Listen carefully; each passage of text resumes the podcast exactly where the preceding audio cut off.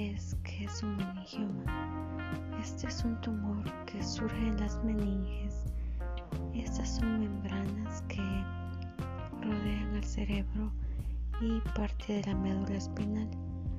Técnicamente no es un tumor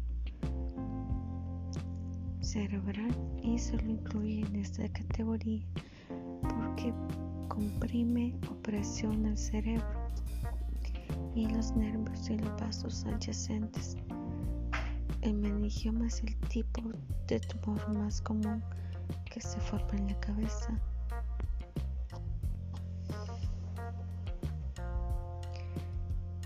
Estos crecen muy lentamente, a menudo pueden tomar muchos años y no provocan síntomas, pero a veces sus tejidos, sus efectos sobre el tejido cerebral, los nervios o vasos cercanos pueden causar una discapacidad grave.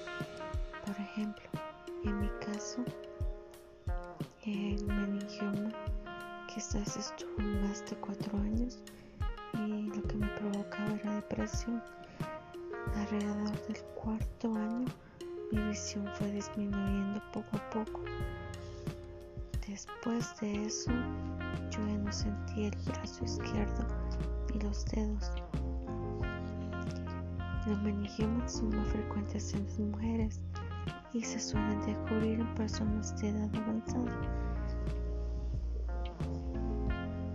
pero se presentan a cualquier edad.